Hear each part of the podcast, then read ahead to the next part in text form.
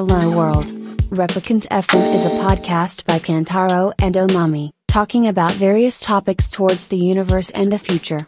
It's time to talk. でもそれはナイキなんだナイキなんだよ全部ナイキな何ののスポンサーってことナイキは、うんえっとスケートボードメインのメインのねそうそうそうナイキスケートボードって競技 SB のうんナイキ SB がフランスとアメリカとブラジルと日本のスポンサーだからそー。の国は全部それぞれの国のモチーフでうん。デザインがちょっとずつ違う感じ。でもあれだよね似てたよねナイジャとか着てるやつ。もあそうそうそう全部似てんの。うん。あの全部パラっていう人全部パラのやつででなんかジャパンは鶴となんだレース。日の丸とか。レース。レースそうそうそう。ちょっとサウンドチェックしていいですか？はい ビール前にね。テステス。テステス。初めてこんなにあれだよ飲んでない大して飲んでない状態で 収録してもらえる。とんでもないからね本当。キュさん大丈夫。23時間飲ませてから収録するってえどうめちゃくちゃ。どうですか？マイクチェック。あ大丈夫ですね。あ何これ振り返りながら的な？いや可能だよね全然。可能ですよ まあ違法アップロードがほとんど。いやでも五輪 JP があるんであそっかそっか。うん。ネットつないで僕これで見てましたから。あ五輪 JP ってアーカイブもあるの？アーカイブも時々ありますよ、ね、13歳真夏の大冒険ってこれね かぶしちゃうよ、ね、なんだそれ。あれもねまああの人たち偉いよね。偉いよ。偉い。偉い。瀬尻君も偉いと思った偉い偉い。本当。よくやったよ。うん。またそれあれだろ。1本1200円ぐらいするやつだよそれ。そう 否定はしません。否定はしません。本当にするんだよマジで？本当にするビール。高いよ。今。じゃあ2000いきますマジで？ただただすっげえうまいんだ。ようまいんだ。うん、すっげえうまいんだけど出てくるのがいつも結構泥酔した頃に。まあいっかみたいな感じで出しちゃって。わかんねえよもう。とりあえず乾杯しますかそうですね。はい。すごい。じゃあ。じゃあ。ありがとうございます。お疲れ様っていうかまあおめでとうございましたありがとうございます。うまいうまいんだよ。そうなんだよ。うまいんだよ。またマジでうめえな。だからうでんうまいからうまいんだけどこれをちゃんとちびちび飲む精神力を養わないと破産だから確かに。の確かに。味だけ覚えてごくごく飲んでたら、これダメだよ。俺これ先飲んじゃったじゃん。したらこれプレモル開けちゃったじゃんこれ。交互にいけねえよこれ。飲み比べシリーズ。あまあでも、うん、これは大丈夫かな。まあギリギリ。なんかあの本物っぽい味だよね。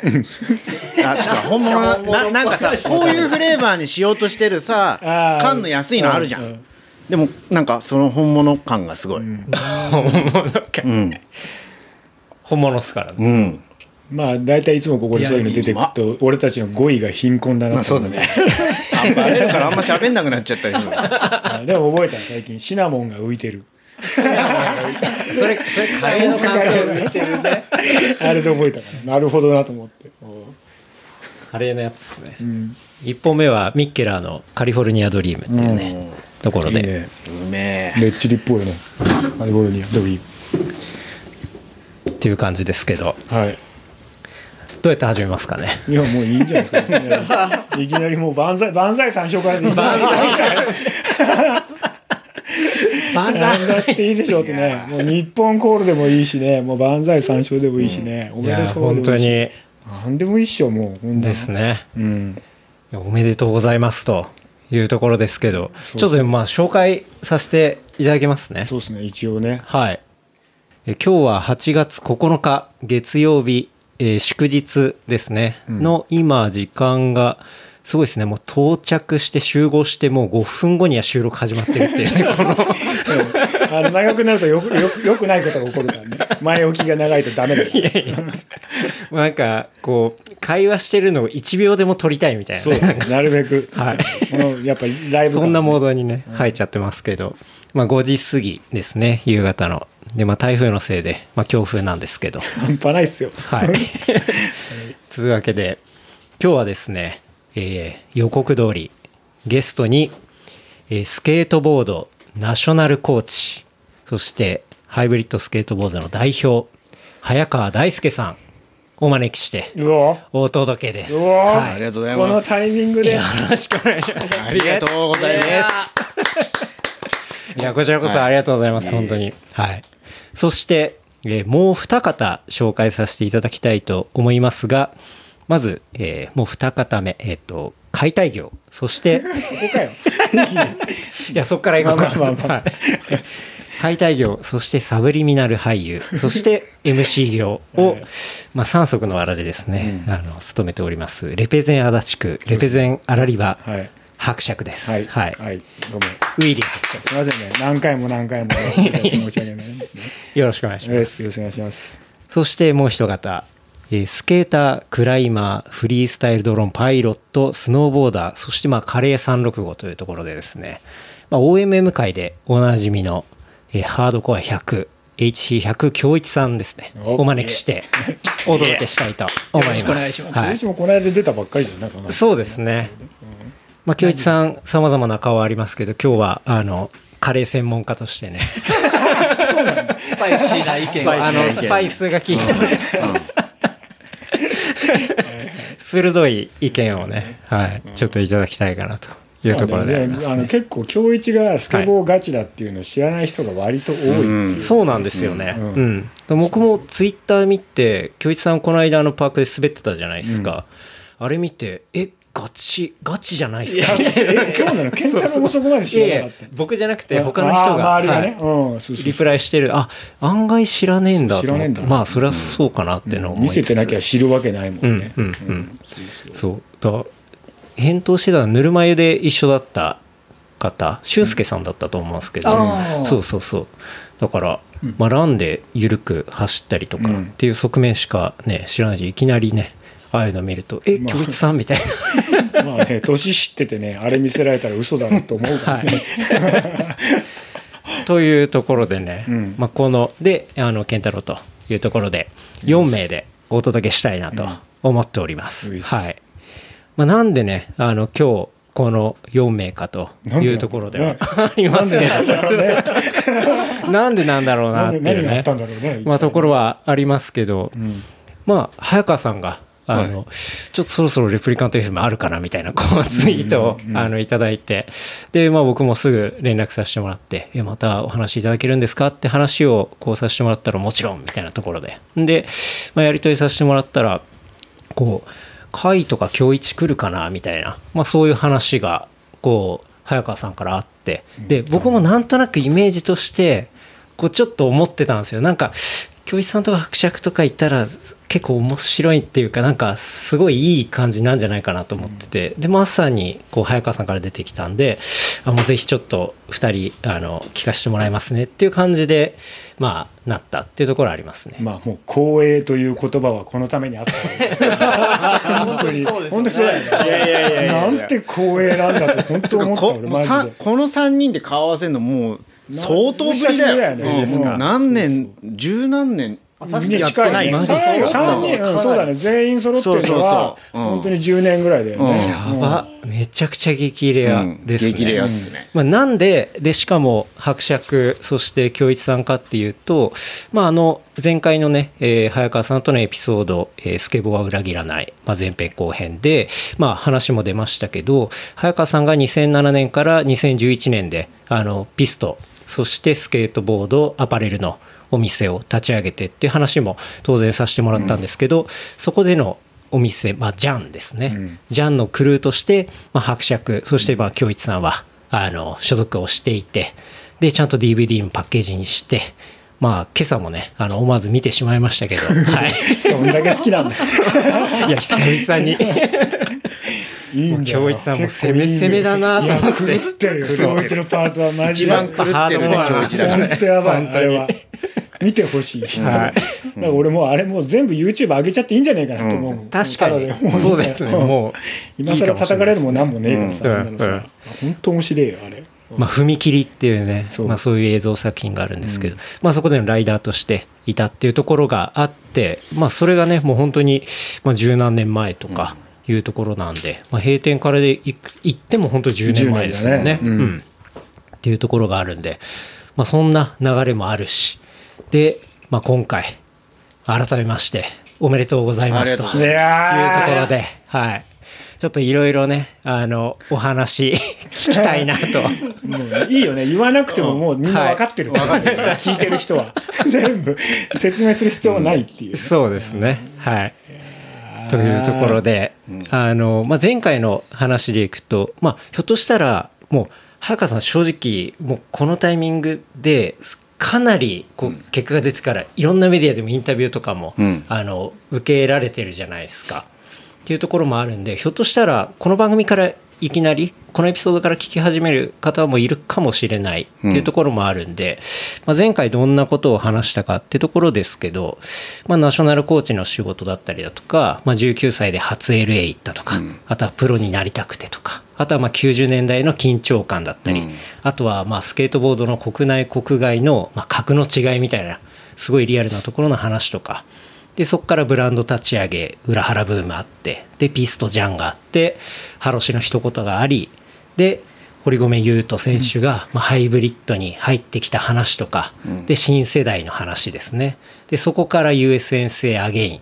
で骨折みたいなあの骨折り損ではなかったっていう話とか、はい。あれ面白いよね。そうですね。で、そこから、こう、ダムアムジャパンですね。うん。だから、ダムアムをこう、日本に早川さん持ってきた話だったりとか、あとは、まあ、その勝利で肩車を、こう、シンボリックに、こう、やるというか、まあ、そういう話とか、あとは SLS だったり、えオリンピック正式種目になったり、ん。あとは、まあ、スケートボード、凄さが伝わりづらいとか、そういう話があったり、まあ、スケーターの急増と懸念、あとはナショナルコーチの仕事、あとはまあなかなか過去にこうそういう競技としてなってなかったからなかなか内部の人を説得するのにそのかっこいいんだけどそれを証明するのがめっちゃむずいみたいな、ニュアンスだからね、うんそういう話とかあとはまあ未来のチームの話とか、セカンドキャリアとか、うん。そこら辺をね、あのがっつりお話しさせていただいて、はい。あの今改めて聞いてくれてる方もすごい多くて、うん。あれを聞いてからあのこう決勝を見るとさらに来るみたいな、うん。うん。はい、そういう話もすごいされていて、ね。うん。まあ、なかなかこうレジェンド的なあの、まあ、エピソードにはなっておりますと。いうところですね、うん。まあ、その収録があったのがちょうど2020年7月なんで1年前ぐらいですね。そうですね。うんまあというところで。最後におすすめコンテンツではい。オリンピックって言わせてもらったから、はい。おすすめできたんじゃないかなっていやいやいやいやいやいや。で多分終わってからかな。なんはい。かまあ、まあ1年後はい。終わった後にじゃあもう一回やりましょうみたいなの言ってくれてたから、そうそれでツイートに「うん。はい。いけるよ」っていうので、うん。実はあれですよ。あの終わってからはい。こういうイン,、インタビューっていうか、うんその状況どうだった的な話するのははい。初です、おそうなんですね。どこのメディアもまだ俺にオファーはない。まだですか、うん。これなんか結構ウェブの記事とかで僕見ませんでした、あれじゃあはあれはまだそうね。そこに至るまでの話そうね。よね。うん。終わってからどうでしたはちゃんと話すのは初めてです。ね初めてなんです。ねいや何緊張してんの？ちょっと緊張するでしょ だってなんかいやがっくし緊張してる今いや昨日のマミとの収録でも緊張するって僕は話いやそう？みたいなことマミ言ってたんですけど、いやなんだかんだやっぱり当然注目されてますしね,、まあね。なかなかすごく責任重大っていうか。まあちょっと桁違いだはい。っていうところもあるんで、若干緊張してますけど、もう今飲み始めてるんで。輪をかけられたよね今。はい。初めてなんですね。じゃあ本邦初公開的はいなはい。うところですね。もうじゃあ飲みながら、もうゆるっと。砕け砕けたぐらいがちょうどいいと思いますよ。なぜね。いやそりゃそうよ、うん。うん。そうですね。いやーでもね俺が見てたんだから。ね 俺が伯爵が。俺が寝床で、ん。iPhone でう五輪 JP 見てて、うん。嘘だろって。いやでもあのまあだからねちょっと話の順番があれになっちゃ早いのかもしれないけどいや、全然いい。そのほらはい。決勝のランでさ、うん。ほらちょっと一回6点台とかうだったん。わけ、で、うん。ワンメイクみたいになったわけですよ、うん。うわうわ嘘でしょ。最悪だよ 携帯が鳴ってますね、伯爵の。これ絶対三上だよ。まあいいや後でかけるとして。そうだから、なんかなんかなその後なんか俺一回ちょっと外したんだよね、うん。その電波が悪かったのうん。でトイレ行ったのかなんか忘れたけど、これはちょっと厳しいだろうがでも、あの表彰台っていうか、うん。3位以内には俺はいけるんじゃねえかと思って、うん。しばらくしてから見たらこれを乗れば みたいな話になってんから、嘘でしょと思って。超ドキドキしながら見てたら、うん。乗ってる人もって、うん。いやちょっと本当に待ってちょっと待ってと思ったね。そうですね。で本当にまあそれもツイートであの聞いてくれた前回のエピソード聞いてくれた方が書いてましたけどその早川さんの予言的にこう、完全にそれ予言してて、ユウトは多分まあこの一発乗ったら金メダルみたいなうん。状況にあえてなって、でユウトが決めるみたいな絵しか想像つかないの、うん。みたいな、うん。まあ、そういう話をしてて、まあ、まさにその流れっていうか、うん。まあ、実際にそうですね。伯爵が言う通り、うん。ランとしては1本目が8.02、うん。で、え2本目のランが6.77一回こけちゃな降りちゃったんね。そうそうそうだったんですよね。うんというところからの、うん。こうベストトリックに入っていったというような流れでしたよね。そうですね、はい。まあなんかまあ言うと本人もやっぱ楽な試合展開っていうか、うん。あのなるべくこうプレッシャーのない状態でやりたいから、ん。もちろん最初のラン2本からもう9点台狙える構成を考えて、はい。でめっちゃそれのための練習もしてて、うんうん。仕上がりも上々だったんだけど、はい。まあオリンピックは魔物がいるっていう言葉通り、うんやっぱ落としてしまって、うん。っていう展開だったんだけど実はあの結構言うとそういう戦いもこなして優勝してきてて、うんうんで、まあ、直近のローマでやった世界選手権もまさにそれで、でラン2本全然ダメだったのにもう残りの5本のベストトリックでもうズバッとうん。逆転して優勝できるっていう、まあ、だから実力的にはどの局面になってもこうあの狙えるっていうのはもちろんあるんだけど、うん。やっぱそそこが出るか出ないかっていうのは本当その場やってみないと分かんないから、結構やっぱこっちもドキドキしちゃったけど、うんまあ、でもそんな表情も見せられないし。確かに。コーチドキドキしてたいや最悪じゃん。ガチガチの顔してたそうそうそうそうね不安になるわ。真っ白だし、うん。そうそうそうそうそうそうだからまあこれはまあいつも通りいけるっしょって思い込んでやっぱやってたんだけどそしたら案の定あの3本目。はい。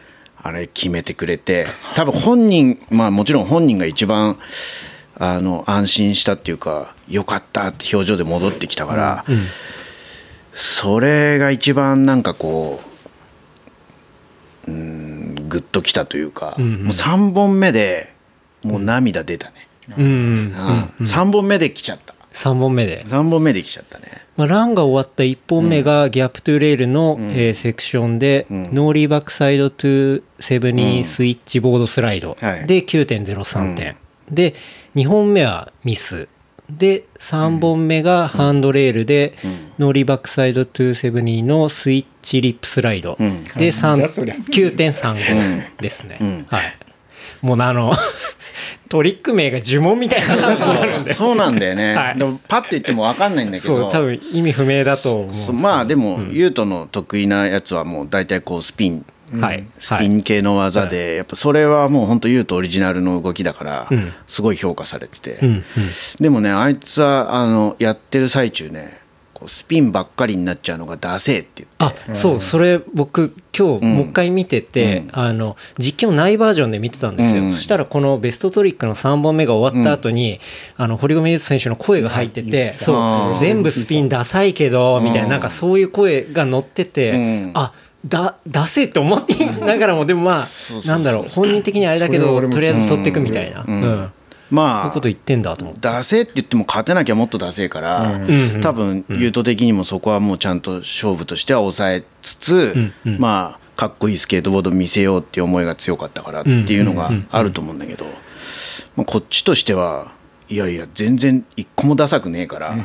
ガンガンやってくれって 本人の意識ってそういう感じなんだだから。うんそんなとこまで考えてんだこの局面でと思って、うんうん。ああやっぱすげえなって思ったっすね。っていうことですよね。うん。なんか単純に点っていうこともまあ当然あるんだけど、うん。やっぱかっこよさみたいなところっそうやっていうのぱが、ねうん。結構あのそうん、一言から、うん。うわやっぱそういうの同時に考えてんだと思って、うん。勝ち負けももちろんまあ大事だけどそれと同じぐらい他のこと伝えたいって思いがすごいあるから。うん。うん。うん。うん。うん。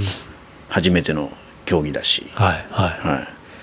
そうでも実際結構伝わっちゃった感がすごかったよね。うん。い、いや伝わりましたよね、あうん。のなんか俺が見てる中のツイッターとかのあれではかなり刺さってたもん、うんうん。その全く関係ない人たちが、うん。うん。うんスケボーこういう感じなんだみたいな話で、うん。あやっぱさすがそこオリンピックすげえなと思った、うん。思ったうん。思った。ね、うん。やっぱさそのストリートリーグとかでいくらやってもさ、うん。確かに、ね、その他大勢の日本人は見ないから、ううん。ん。うん。これ一発でこんなにもみんな変わるもんなんだなと思って、うんぶっ刺さってんじゃんと思っていや本当刺さったよね、うん。確かに。前のエピソードで話したその伝わりづらいから、はい。どう伝えるかっていうかわ分かんないだろうなを前提に考えなきゃいけないっていう部分が、うん。なんかあ説明しないでもいいんだと思って、うんうんうん。うんうん。あもう見て感じたまんまみんなで話してくれれば、なんかそれが凄さとして伝わるんだなっていうのをすごい実感したんです、うんうん。うんただ人目に触れてなかっただけで、意外とみんなわかるんだなっていうのは、ね。うん。そうもちろんあのさ実況の人とかセジリ君とかみたいなのがいてっていうのもあるし、うん。まあ優斗の活躍、うん。優斗以外も女の子たちもそうだけど、うん。もうありきだけどただ結構伝わるんだなっていうね。ね。うん、確かに。うん。そうっすね。うんそれは良かったですこんなにみんな刺さってくれるもんなんだと思って、うん。うん。あれ？ウィリーは？と思ったけどね。あんまりじゃウィないリーもオリンオリンピック競技になんない ウィリンピックでしょ、ウィリンピック。でしょ。だから俺それすっげえ冷静に考えたんだよもしウィリンピックがあったら俺どこまでいけるかって考えて多分ね関東大会で落ちると思うんだよね、まずコミ作んないとですね IWC 作っ絶対てトライアルとか MTV のガチ勢が出てくるから そしたら俺負けちゃうなと思ってあだったらやんない方がいいと思っていやもう立場的に監督と広報でしょ。こっちでねそうベシャリの方そうそうベシャリの方で。うん確かに。選手じゃねえよ。な確かに。なんで現役のつもりなんだよ本当だよ。あー。京一さんとかもねでもやっぱその競技中にかなりこうツイートあの京一さん上げてくれてて。ね。そうだから今日一のはしかも説明がすごいわかりやすくて、そうめちゃめちゃ楽しく京一さんのタイムライン見ながらこうライブを見たりしましたけどね。スイッチとフェイキーのね違いとかね俺とか決勝にそうなんだみたいな感じいやにないってやいや、尺は分かってるでしょ。自転車とほぼ一緒なんだ。から。いやでもあれもよかったよ。その、うん。あのね回る時のバックサイドフロントサイドとかもね、うん。わかんないからさみんなさ、はい言われても、京一さん的には見ててこうどうでした？スケートボーダー的に？うん。いや、でも、スケーターでもほぼそういう大会って見ないから、うん。うん。ストリートリーグとかも多分、そんなね、そこに集中しているスケーターって多分あんまりいないと思うんだよね。うんそうだね、うん。コンペ志向の、うんうん。うんうん。でそれなんか見る中でまあ結構面白いっていうか、ううん。んうん。凄さみたいなのは伝わってきたね、うんうん。結構やっぱ他の選手とかもすごいなんて言うんだろうな。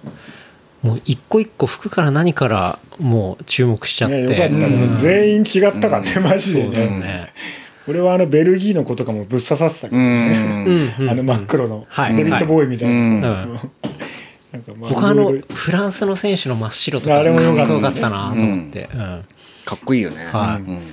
まあ、ちなみに格好の話でいくと今あの早川さんはですねあの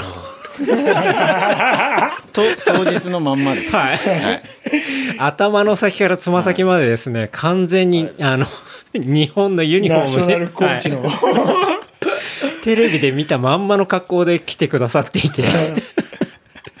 もうびっくりしましたよね。これを俺は来る途中の塩入り橋で見見か見てる。から大ちゃんだ。と思ってすんげえ勢いで漕いでって追っかけるのは無理だなと思ってね。自転車で。自転車でね。はい。はい。ないで。すね伯爵は向かい風に負けたって負けちゃうんです。俺途中であの塩入り大橋降りて渡ってたからね。押してました。100%向かい風だったからこっちから家からは。やばい、うん。ここまでなかなかないい。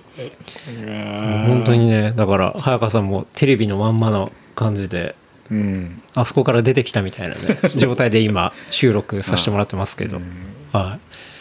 なんかだんだん見てくるとこのユニフォームかっこよく見えてくるそうなんっていうね。だよ。俺最初ねえなと本当に正直思ったんだけど、なんか結構いいいなやもう本当そうなんだよな、うん。最初恥ずかしかったんだよ最初恥ずかしかったまあ大体日の丸を身につけるってこと自体がやっぱ抵抗あるっていうかなかなかないから、まあそうだね。確かにすごいなんかね。違和感あるじゃん、うん。うん。だけどなんか終わってみるとまあおいいなみたいな、うん。うん。うん。そうなっちゃうよね。ああいう場でさそうそうそう。みんな集まってさ。みんなやっぱそれぞれ国の国旗つけてるから、うん。うん。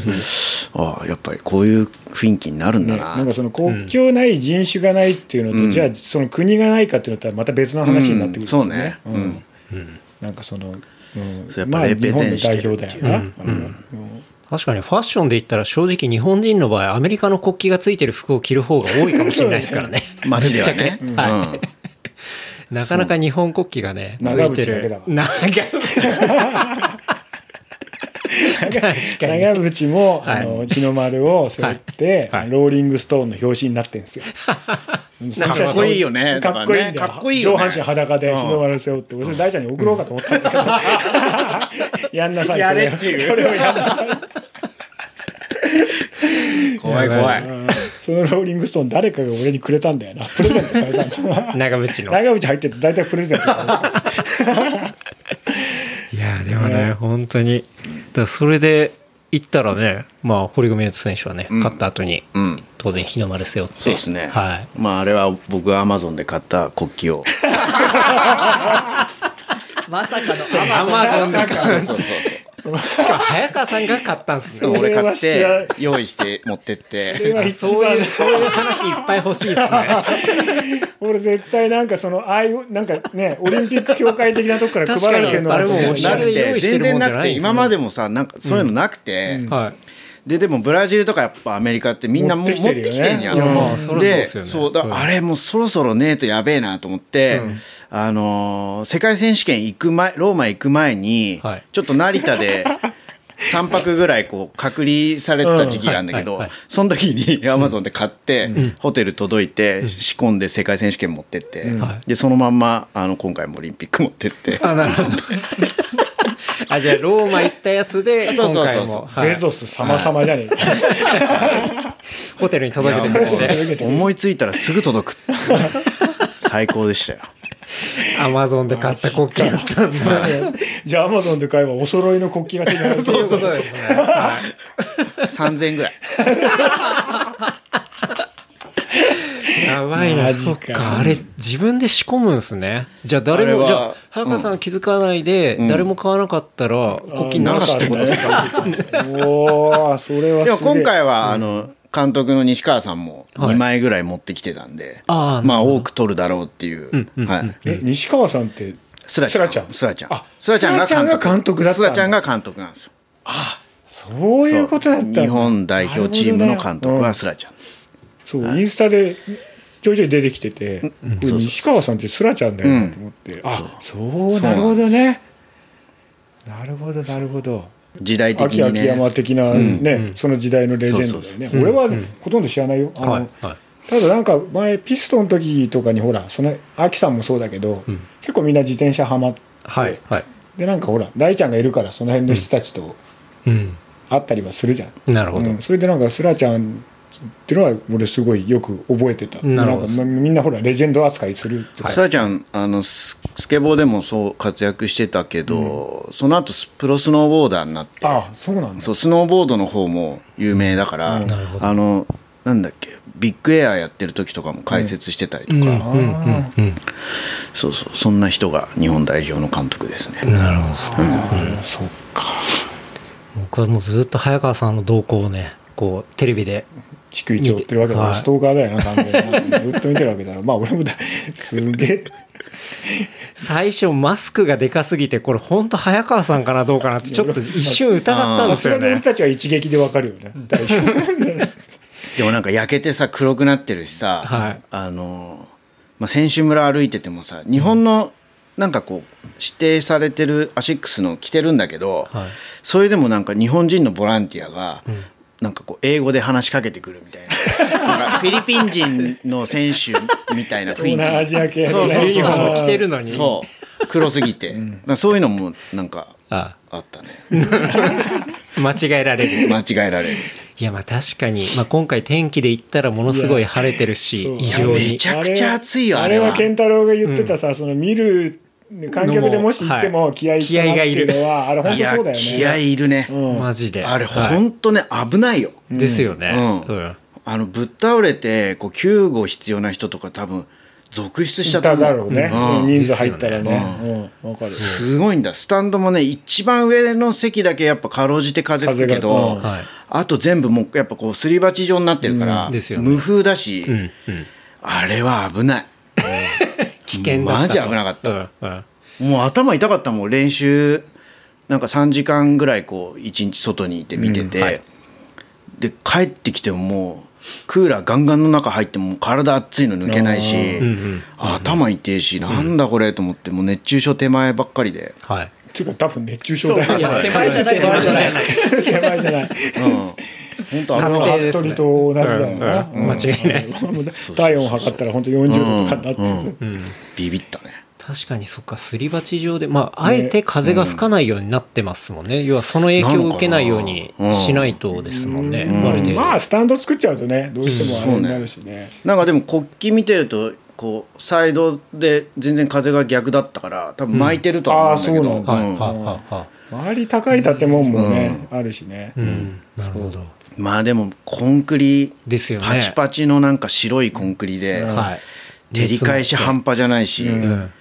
あれはすごいよね。っていうことですよ。だってもうほぼフライパンの上でやってるような状況ってことですよね。コーピングってセクションの端っこの鉄のやつ、はい。あなんかさこう油断してさ手こうやって置いたらさもうジュッとかなるの。熱くて 夏の足場組む時と同じだよ、う単管単管持ってあっちっつって話すって。びっくりする。こんなんできねえよ。っつってそりゃそうだよな、あれは。いやだからそこで練習から練習から。何からやってんだねもんね予選から決勝まで。だからナイジャとかも、はい。もうあんあんなすげえナイジャでも、ん。公式練習1回パスしたりとかやっぱ体調整えるのにほうほう1回やめてたりとか、んあのそういう選手結構いて、うん。うんうん。全部真面目にやったの日本人、まあ、半分ぐらいしかいないんじゃないのかな、あと全部なんか途中1回キャンセルしたり、はい。まあ緩く滑ってたりとか、うんうん。うんそんな感じだったね。なんでユートとかは結構そういう体力的にはもう全然平気なタイプなの？あれって。大丈夫だった。なんでなんだろうね。いやわかんない。めちゃくちゃすごいね。あのさ、うん。まあはっきり言って線めちゃくちゃ細いじゃん。細い、うん。うんいないじゃんあんなんさ。いないね。うん。でうん。でもさそう体力なさそうに見えないんだよね、なんか淡々とずっとやる感じでさ、本当不思議なあいやれだなと思う。滑る体力本当めちゃくちゃあるし、うん。あとねまあ食事もすごい気使ってて、うん。いっぱい食べるしね。あいっぱい食べるんだ。いっぱい食べる。う。んじゃあ、いっぱい食べてあれなんですね。めちゃくちゃ動いてるからそう。そうそうそうなんかアメリカ行く前はこう見てたけど、もうその時とか1日5食とか食ってたから、ええちっちゃい時にね、はあ。だそれでアメリカ行ってもやっぱなるべく日本のもの食べるようにしてたりとか、はあはあなんか金あるからいいもん食ってんのかなって思ったの。寿司とか焼肉とか行ってるから、じゃなくてなんかやっぱいいもの食べていい体にしてるっていう意識があるみたいで、まあそれはあの今回帰ってきてもすすごいやってた。そうなんだ、いやなんか時々こう T シャツまくり上げて腹筋とか見えるじゃないですか、あのバキバキ具合が結構なあアスリートだよね。やっぱね、うん。あそこまで行くとね。そう。と思いましたけどね、ブラジルのケルビンと全く違いますよね。あ着た時に羽がボヨヨヨでもさまたさいいのがさねあれもさあの中に並ぶとさスタイルだなって感じになって確かに。これはこれでありだよなみたいな感じになるんだよそうね、そうねケルビンはそうね。やっぱブラジル勢ハングリーだから、なんかあの勝ちにすごいこだわる雰囲気があって、うんうんうん。ケルビンとかやっぱ、まあ、アメリカのスケートシーンの中だとストリートカルチャーには全然入ってないわけ、アメリカに住んでんだけど、でもう自分の行くパークっていうか自分のパークでもうひたすら練習コンテストのための練習をしてるタイプの選手なの。いるね。でまあ、スケーターっていうか選手、あれはもう選手みたいな扱いでみんなも見てて。だまあコンテストめっちゃ強いんだけどシーンにはあんまりいないみたいな、まあ、それはなんかこうカルチャー的に言うと何なのあいつどうなのみたいな雰囲気はもちろんあるんだけど、でもその勝ちにこだわる姿勢はああいう時めっちゃ怖くて、あのなんか練習しないんじゃなくてすごい会場にずっといるのね、で他の選手の練習とかを全部見てで誰々がどういう技やるとか多分すごい計算してて、であの技何点ぐらい出そうだなみたいな顔して見てるから、怖っと思って、確かに。ブラジルチームはサーフィンでもね、あれすごかったからね。準決でさ、あのカノカノアに負けたんじゃない、ブラジルのやつが、でその後の決勝での、あれの最後とかもうね仲間たちもうもう終わるもう2分前ぐらいはい。にもう帰ってきちゃってさ、ね。もう大喜びにしたもんね、あれ見るとまた腹立つんだよね。結構ね。ね こんなやろうと思うけどさ。まあ勝負だからね、うん。そう勝負だからなっていうのがまあ、あのあいつはもう抜群だったからさ、しょうがないけどさ、なるほどね、だから結構そういう、まあ、今回、まあ、決勝に残ったり、まあ、出てきた選手の中でも、ん。まあ、ストリートゴリゴリっていうところの人ももちろんいるんだけど、やっぱそうやってかなり選手志向のうん。選手もまあいたっていう、いたね、いたし、やっぱそういうのがなんだかんだ残ったなって思う、アメリカチームは特に、うん。多分すごい有名な選手も、選手っていうか、スケーターいっぱいやっぱ予選ででは出てきてたけど、はい。はい。世界予選いっぱいいたけど、結局、3人に絞られたのはあのメンツで、まあ、ナイジャーは両方やって、もちろん王者的な風格あるし、あとの2人は完全にルーキーだから。うん。あそうなんだ。そう、ユート世代のルーキーで、ユート、もう一人はユートよりも若いか。ジャガーも若い年下か、うん。そうそうそう。で、コンテストシーンはユートたちと同じようにやってきたやつだったんで、はい。うわ、やっぱこう若いのが出てくるぐらいハードなものになっちゃったんだなと思って、うんうん。もうきつくて、うん。やっぱ技もえぐいし、はい。あれ、ほだからほぼ選手村入って公式練習4日間ぐらいぶっ続けでやって、はい。そこから本番で一番ベストな状況を出すってことは、もう本当1週間滑りっぱなしみたいな感じだから、はい回復が追いつかないだろうと思って、あー。なるほど。ちょっとベテランいっちゃうと。うんうんななんかもうそのそういうのがちょっと競技志向というか、うんコンペティターじゃないと無理かなっていうのはってなんか思った、うん。なんかそのスタイルとかなんかあの頭使ったスケボーだけじゃ勝てないんだなって思った、はいはいはいはいそりゃそうだよな。だってあんなのでさ、4日間も滑ってさ無事でいるだけで大変じゃん。マジで、なんだよ将軍レールってと思ったもん。ねあそう。俺ねそれ思ったんだけど、はい。なんかそういうなんかさセクションに名前ついてたじゃん、はい。俺終わるまで全然知らなくて。何言ってんだろう。なんか。ツイッター見ててもなんかそれに対してこういろいろ言ってるから、はいえ何言ってんの？と思って、ああそっか。実況が入ってきてないからね。全然わかんない。だからうん放映、放送で何言ってんのかわかんないから、プロ野球野球見てる時と同じだ。そう。なんで量がバズってんだろうと思って。そう。それも分かんなかったんだよ、なるほど。ゴン攻めじゃ聞いてないですうん、ねそう全く聞いてない。ダビダも聞いてないビッタビタも聞いてない。聞いてない。もう全然聞いてないでえなんかそのセクションの名前のこうブリーフとかなかったんですか？説明っていうか。あ全然ない。あないんですないねんだ。へえじゃあ言うとも知らないってこと？もう言うとも知らない。誰も知らない。だからお俺らはまあ選手にさあそこでこうやこれやったらいいじゃんとうん。かこう言うからもう普通にギャップトゥーレールとかはい。はい。12段の丸レールとはい。かもうそういう言い方でうん。お互いにこうやり取りしてるだけで何折り紙ってとか。言って見てるこっち折り紙将軍レールみたいな。将軍レールはめちゃくちゃ浸透したよねあー将軍レール。はいもあ将軍レールって言うれは俺ちょんだみたいな。っとねいい名前だなと思った。もう本当どういい名前と思いました。そうそういやそんぐらいでいいんだよと思って。ああまあまあうんわかりやすくうんわかりやすかったですね。うん。うん。うん。なんだよ将軍。っていうか将軍知ってんのかなと思ったけど、侍は普通忍者は分かったよ将軍知らねえんじゃねえのと思ったけどさ外人。パークの方だったら寿司バンクとかありましたよね。うん。あそうなんだ。はいあのなんか二つ小山ラクダみたいなあそうなんだ。それも俺知らないから、はい。あのおっぱいみたいなところでさ あの右側のおっぱい越えてあそこのエクステンション入ってとか そういうなんかこうやり取りしかしてないのよ、まあそうなりますよねあの二山は、そう。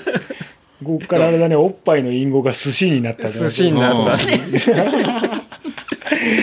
そうなんだそうなんですね。そう知らなかったな、あれは。もうでも確かにあの名前だったり、うん。そうですね実況の部分は結構バズったりとかはしてましたよね、本当に、ね、あれもまた面白いなと思ったのはあの瀬尻君のやつもさまあ別にほら普段俺らが話してるうん。あれからするとさ、うん。割と普通じゃん。普通普通。普通っすね、うん。うん。普通にの普通に話してる、うん。おちょはいやっべみたいなこと言うじゃん、だけどうん。あでもだからそれが刺さるんだなと思って、もちろん良かったすげえ良かったけど、はい。あだからそういうすげえ普通な感じがいきなり日の目を浴びた瞬間刺さる層があるんだな、あとまうん。あ状況にもよるけど、うん。あれほら優斗が勝ってなかったらまた違うかもしれないけどさ、うんうん負けたくせになんかチャラチャラしやがってなるかもしれないけど、あそこまでの勝ち方して、うん。ね身内もそれだと、もうみんな喜ぶんだよ、喜ぶんだ。超びっくりしたね。だから普段なんかやっぱスケーターって今までこう虐げられてる存在だったから、もうそのイメージしかないし、はい。そのまんまいっちゃうとまあいろいろつつかれたり叩かれたりの的になるなってうん。ずーっと思ってきたけど、まんまで通るっていうのが、うん。だよね。そういうことっすよね、うん。本当に。じゃあ楽でいいじゃんと思ったけどうね。ん。うん。うん、うん。あれそれは本当寮に感謝だなって思って 確かに。まってくれたな。ああとはまあそのアナウンサーとのこうバランス感っていうのもまあすごいいい感じにはなってたのかなとは思いますけどいやねアナウンサーも大したもんだよ、いやあれをあの人もねややばいと思います。2年ぐらい前に、なんかその番組作る時に入ってくれた時があって、はい。でも本当ゼロからなんで、うん。全部教えてくださいって言って、ほう。すごいなんか勉強ここから2年勉強するんでみたいな感じの人だったから、ん。相当やったと思うよ。いやノート見たもん俺あの人のやつ記事のやつで、まうん。まつうかお前あれスケートやった方がいいんじゃないのって言われたもん。ねここまでの熱意があったら上手くなるだろうっていうぐらいさフジテレビのアナウンサーだよね。さんですよね。うん。うんすごい。あれすごかったですよね、だからそのなんだろう熱さを伝える部分とちゃんとまあテクニカルにその、こうちょっと年配の人でも車輪とかあえて言ったりしてうんこう伝わるようなうん。言葉遣いっていうのが、うん。いやマジプロだなって思いましたし、うんなんかあれがちゃんとその早川さんが若干懸念してたお茶の間に果たしてそうそうそうそう。伝わるのかってところがなんかあのコンビのおかげで結構伝わったのかなっていうのはそうね、んよかったよね、ん。だから車輪とか車軸とか言っても、はい。逆にちゃんとスケボーしてる人たちはさ、はあみたいな、そういう温度差でやられるからつまんなくなんだよ。みたいな意見になっちゃうじゃん、確かに。だけどそれをそうそうそう、はい。それを亮がもう全部、うわすげえとかやべえとか、熱いとかそうそん。な言葉だけでやってくれたのが、はいマジ良か。った、全部を拾えた感じがする、うんうん確かにもうなんか名コンビが誕生したなって普通に思いましたけどね。当分あの二人になると思う、うん。それは、そうでですすよね。っ。ていうかあの二人がやるってなれば見る人がいるっていうぐらいのあれになっただろうね、おお茶の間的にはね、そうですね。あとなんか結構記事になってたやつがパークか。パークの方で、うん。あのなんていうんですかね。女子女子ですね、うん女子のパークでやっぱりこうトライした後にこう駆け寄ってくるみたいなところが、うんそれがなんかこうオリンピックのこう価値観を変えたみたいな、ね。なんかそういう話が出てて、あの、うん。岡本ちゃんああ、はいね、あれやばかったね、やばかったよね。もう、まあ、会場っていうか、まあ、スケートのコンテストだと、割とよくあるし、うん。うん。まあ、誰か怪我しちゃった時も、みんなでわーって行って助けて、でね、立って出る時にはみんな拍手するとか、うん。なんかその個人のなんかこういろいろを称えるっていうのはよくあるんだけど逆にそれがそんなになんていうのかな珍しいんだっていうのは僕も俺思いましたね。したし、はい。うん。あそうこやっぱスケートの魅力こういうところで伝わるんだなっていうのはすごい感じたね。ですようん。ね。っていうか逆にスポーツなんだと思ってたんだと ちょっとね、うん。思う。それはそうですよね。うっかり言いそうになってしまう。ダメだ。そそこはあんまトゲが立つとダメだ。優しく言わないとね。だから前のエピソードでもしかしたら言ってたか言ってないか分かんないけどちょっと俺もおこがましいから言えなかったけどやっぱあのオリンピックにスケートボード決まりましたってなった時に、うん。なんかこうスケートボードはスポーツじゃないからオリンピック競技になんかなってどうこううん。っていう意見がすごくあって、はい。やっぱヘイターの意見もあったし、うん。もうそれ長長らくあったんだけどはい。なんかまあやってるうちに俺も最初はちょっとそういう懸念あったけどいやでもそんなオリンピックぐらいのことじゃスケートボード変わんねえだろって思いがあったから、逆にスケートボードでオリンピック変えたいなって思いもあって、でそういう気持ちでまあなんかやってたの。うんうん。したらなんかやっぱそういう意見が終わってみたら多かったから、なんか本当になんかね良かったなと思って、いやまさにそれ早川さんおっしゃってましたね、あの、はい。そうスケボーがうん。オリンピックで変わっちゃうんじゃないかっていううん結構平坦な意見があるけど、うん。まあ、むしろオリンピックをスケボーで変えたいよねうん。みたいな、はい話はしてて、まあ、実際にその後のリアクションとしてはあなんかオリンピックにスケボーが新しい価値観をこう入れ込んだというか、なんかそういうことをオリンピックに関わっている人およびまあ一般の人にもこうあの伝えることができたみたいななんかそういう記事がまとまってたりもしましたし、俺そう、俺がね結構す、まあ、昔からフォローしてるツイッターの、まあ、ツイッター論客の中の一人になると思うんだけど、はい。あえてアカウント名は伏せとけと言われてるもんだから、それが言ってたの。あの今回のオリンピックでの一番の収穫は、スケボーとかサーフィンとかみたいな、まあ、いわゆるウェイウェイ系だと思われてるやつらのあれが負けたら腹切りですみたいな、うん。死んでお詫びをしますみたいな雰囲気を全部一掃してくれたのうん。がはい。一番の収穫だったんじゃねえのっつって確かに。あ本当そうだなと思って、うん。うん。うんみんな一生懸命やってるけど、まあ、別にそういうもんでもねえだろうね、すごい。今新しいピンポン来ました。ねさんま御殿のなんか。来るやつ誰かしら。シークレットゲストは用意してないです。泣きながら登場だ。MKM 喜んでたよ。本当。めちゃくちゃ。もう気持ち悪いぐらい喜んでたなんかホクホクしちゃあってで優斗がほら勝ったじゃない、だから一番最初だったじゃない。でその後ほら女の子とかもあるし、うん。俺はその話もしてたんだけど、したらもう、三上はいやもう俺もう優斗が勝っただけで安心しちゃったっつってほほっくほくの顔で言ってて。本当気持ち悪くて。それが。いやあれですよ昨日のそのねあの収録で、ん。で、まあ、早川さんとまあ収録するんで、ん。こう質問とかこう感想とかあったらあのうんくださいみたいな、うん。っていうのもなんか今朝の配信で、まあ、今5時じゃないですか、うん。まあ、この短期間なんですけどちょっといろいろまあ来ていて、まあ、それも紹介したいなと思うんですけど、はい。まあ、一つあのオカムスさんっていう方から来ていて、あの三上社長最新情報欲しいですっていう だって俺しか知らないし そんな。っていうのがそう。一個目来てましたねまあどんどん堕落してってるまあ、三上さんもさっきあの冒頭に話したその踏切の DVD にも出てるし、っていうねスケボーは最近は全然してないな、サーフィンちょっと釣りちょっと、まあゴルフがメインかな、ええゴルフだ。ゴルフなんだよね。まあでもほら運動神経いいじゃん。あれ何でもやれるからさ、で体力はもうバカみたいにあるからさ。なんだけど。ね。で一時期ほらスケボー、だってやつねスケボーどっぱまりしてた時って、俺一緒に現場行って、うん。あの休み時間に船橋かなんかだってね坂道が多いところでさ、ダウンヒル結構あったの。で俺滑ってくっからっつっていなくなって帰ってきたら小指折って帰ってきたからね。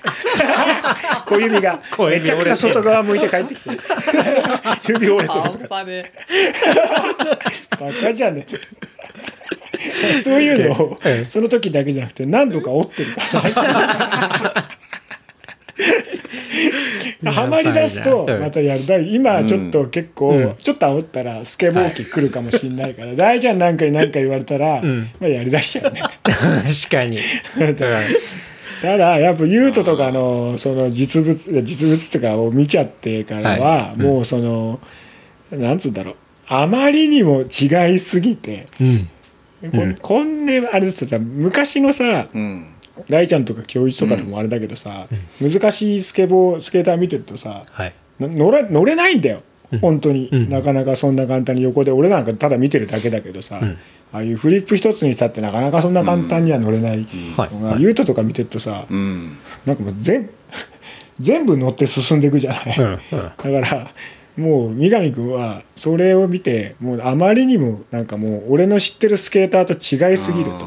うん。ででなんかそれを知っちゃったがゆえに本人が上に行っちゃったみたいな感じで本人できないのにうん。なんかその堀米雄斗と同じレベルって見てるものをだからみんな大したことないみたいな感じに若干なってる。あなるほどね。あ そっちの目線でいろんなもの見ちゃって、完全にこじらしてるじゃないですか。で やれよって思うんだけどだったら本人やれよって思うんだけど いやもう全然違うからとかって言い出して、うん。それ言っちゃったらさ、うん。ねそれはもう別に個人の話だからね、うん。まあやりだすとね本当、うん。センスはあるからん。頑張ってるよ、そうですね。うん。まあまあまあ元気は元気です、まあ元気だうん。元気元気でよかった。うんいいですね。最新情報じゃあ元気っていうことで。元気。はい。だから本当にあの口が足りないっていうか、本当にものの言い方を知らない人だから、あの人はカチンとこさせる。人を。でも優しいから、はい。その後に気まずそうな感じにするんだよね、なるほど、うん。ああこれ俺は足りなかった。自分もわかるから。いい人ですよ。はい、はい。ありがとうございます、はいあとはですね早川さんへの質問、選手村内はい。でのはい。スケボーチームの様子を教えてください、あーなるほど。お気に入りの選手村飯などはありましたか、っていう。そうですね。選手村内ってあ選手村内はい、もうね僕らはやっぱ入れないんで、どんな感じだったのかっていうのはめちゃめちゃ気にタワマン？タワタワマンじゃない。普通のマンション。マンションマンションで多分ね8割ぐらいできてるマンションうん。を、えっともう玄関開けて室内全部石膏ボードあるじゃん、うん。はい、うん。あれで全部囲ってあんの。壁は全部石膏ボード、うん。うんで石膏ボードだらけの部屋の中に要はさ玄関開けてリビングがあって、で個室になるような部屋が3つある 3LDK とか、はい。でユニットバスついてますっつって、壁は全部石膏ボードだし、まあ、エアコンとか全部設備はあるんだけど、基本えっ、と連盟からそうオーダーしてないと、冷蔵庫もなければテレビもないし、ただの箱なわけそうなんですね。はじゃあその競技ごとの連盟のそうパワーで。そうそうそう。みんな必要なものをオーダーして揃えておくっていう形のタイプで。でベッドは例の段段ボール。た出たアンチセックス。アンチセックス。段ボールベッドですよね。イスラエル、でまあ本当それだけ。はい。それだけがあるマンション。でまあうちらのところは冷蔵庫を置いといてもらってテレビも後から入ったりしたんだけどアンテナがなくて映んなかったからあの俺ら競技終わるまで他のもの一切見てないです。ジェイルさんじゃん。軽く軽くそんな感じでね、うん。でまあ今こういう時期だからあの半分バブルみたいな状況を作ってるんで、うん。はい。まあ、選手村から外に出ることもそんななかなかしないし、うん。うん。でまあ本当楽しみがあの晴海の端っこの公園散歩と、えっと、食事？コンビニがちょっとあるんだっけ？コンビニねないあーコンビニっていうコンビニじゃないね。あそうなんだ。そう、なんか選手村の入り口のところにこう、プラザみたいになってて、ちょっとしたお店が何軒か入ってて、郵便局があったり床屋さんもあったりネイルショップもあったり、お土産屋さんがあったりっていう中にコンビニらしい機能をするお店がちょこっとある、ほあじゃあ記者たちのあれはまた別なんだ滞在してる。あのね CNN がだかなんだか忘れたけどのアメリカの記者さんが、うんううん。もう途中からうん。コンビニの美味しいものレポーターになってしまって、ああで最新は雪見大福、うん。あ アウトサイド餅って書いてあった。あなるほどね、ん。あの記者が入るのはできなかったと思うからまた別の住んでないから別だと思う、うん村外のホテルとかなんかねだと思う4つぐらいコンビニがあるっつってうん。ファミマとセブンイレブンとなんだってなるぐるぐる回ってうん。なんか美味しいもの探してるっつって。もう中は完全にじゃあそっちよりも環境としてはきつい全然きついですね。マジで選択肢ないし。あのメインダイニングはめっちゃでかくて、うん。上2階建ての上下でこういっぱい食べれるんだけど、んもう全部さアクリルの仕切りがさ席にもあるし。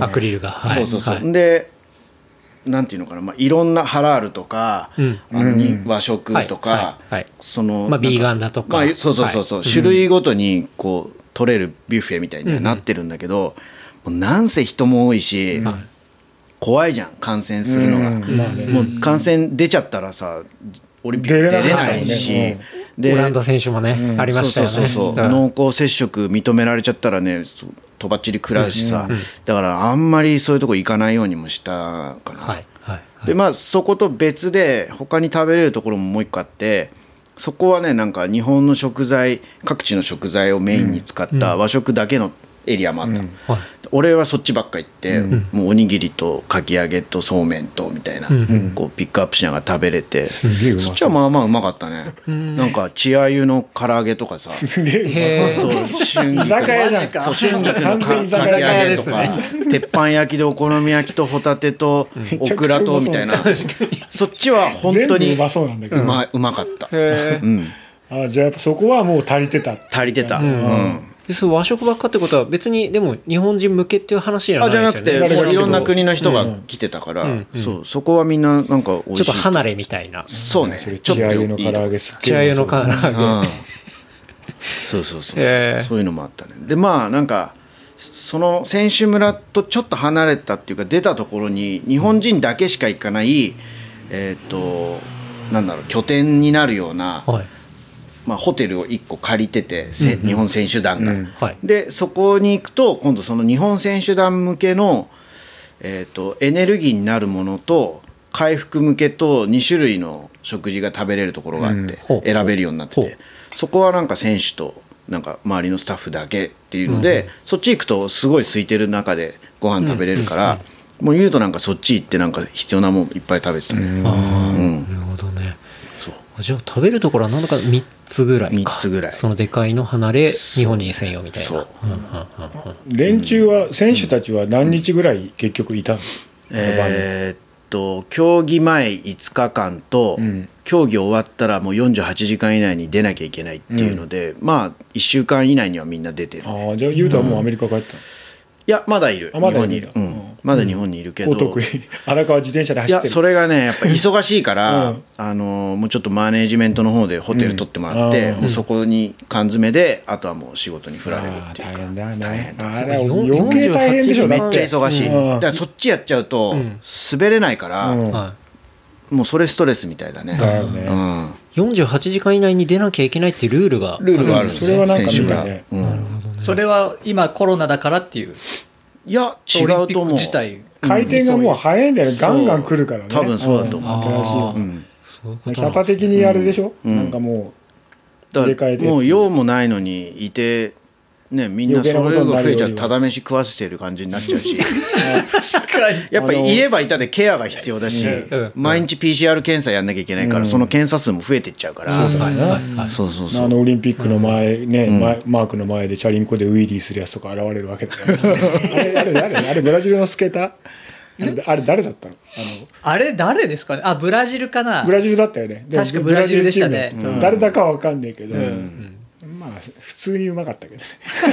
もうみんな村の中でね、の方がうまいあのねスケートしてましたよね。やってたね、はい。あれさすなんかスケボーの禁止の看板をアップされてるの見たんですけど、うん。あれ途中から作られたんですか？途中から途中からだね。でもあそこら辺さ、最もスケボーとかチャリとかやりやすい場所だもんね。やりやすい。だって晴海ふ頭の先っちょはやっぱその綾瀬時代だってみん俺らがな言ってた行った時じゃん。そうそうそう。やってたしさ。一番最初にだから京一が、はい。そのジャンと一緒に行動した、その攻めに行った時って、はい。お台場にミックスプレッションね、うん。はいを見に行った時で、はい。はい。で大ちゃんが途中でいろいろこうスケボーで攻められるセクションあるからピストでどうかなって言って、行くんですよ。京一がもう初めてだったんだけど、はい。めちゃくちゃ狂ってて。いやいやいやいやいや何回もパン三上君とかもすげえパンクとかして。みんなタイヤとかさ23とかだからさ。細いやつで細いから。しかもチューブラだし。はい。そうですよね。そうあれもそうだよね。あの時もお台場だもんね、あれみんなで。お台場でしたね。うん。面白かったよな、まさかでもその後そんなになると思わないよね。そうそうまさにあの場所だもんね。あの場所、ん。もう本当すごいよね。中の選手の盛り上がり具合とか、あそうそこらだからみんな他の国の、うん。まあ、スケートに限って言うと、はい。やっぱそう滑りに行っちゃったりとか、まあ、暇だから、はい。他に娯楽もないし、あのみんな外に出ていろいろやってたけどまあ日本人選手は真面目だね。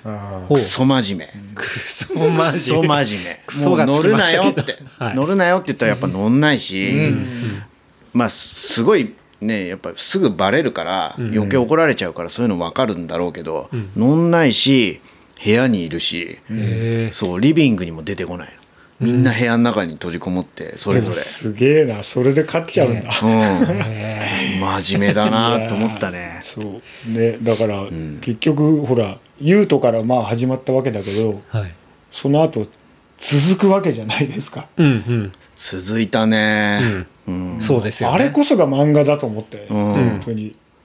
まあでも、まあ、そ去年も言っまあ、これ収録してもらった時にも言ったかわかんないけどメダルの数的にはやっぱり5個か6個は取るつもりでいたの。ああいたんだ、うん。そう。まあその今のランキングだったり、うん。状況だったり、うん。まあ、誰がっていうのはちょっと前後するかもしれないけど、うん。まあそれぐらいのメダル数は目標としては言えるだろうって思ってたから、もうそしたらばっちり5個取れたし、内容がねもっと金3つってすごいだって4つのうち3つでしょ。うん。そう。そうそうね4 分の4 3種目のう4ち勝負のうち3つでしょ、三つスケボー、そう。だからそれはさすがにすげえよかったなって思まあうね20年前30年前の自分に戻ってその2020年の東京オリンピックでね、うん。4つのうち3つ日本が金メダル取るよっつって絶対信じないんでしょ。誰も信じない。よ、うん。バカ言ってんじゃねえよ。うんうん。甘くねえよね。そうそうそう。本当そういう感じだったから、うん。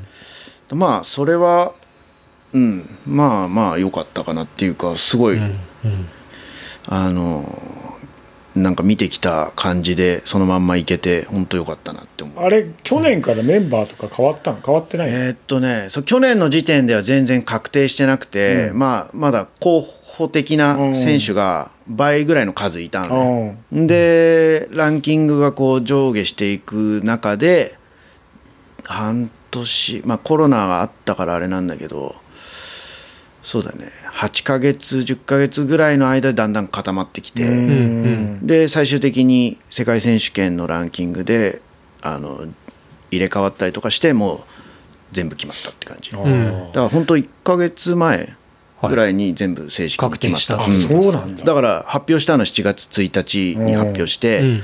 もうそこまでは本当分かんなかったから、うんうん。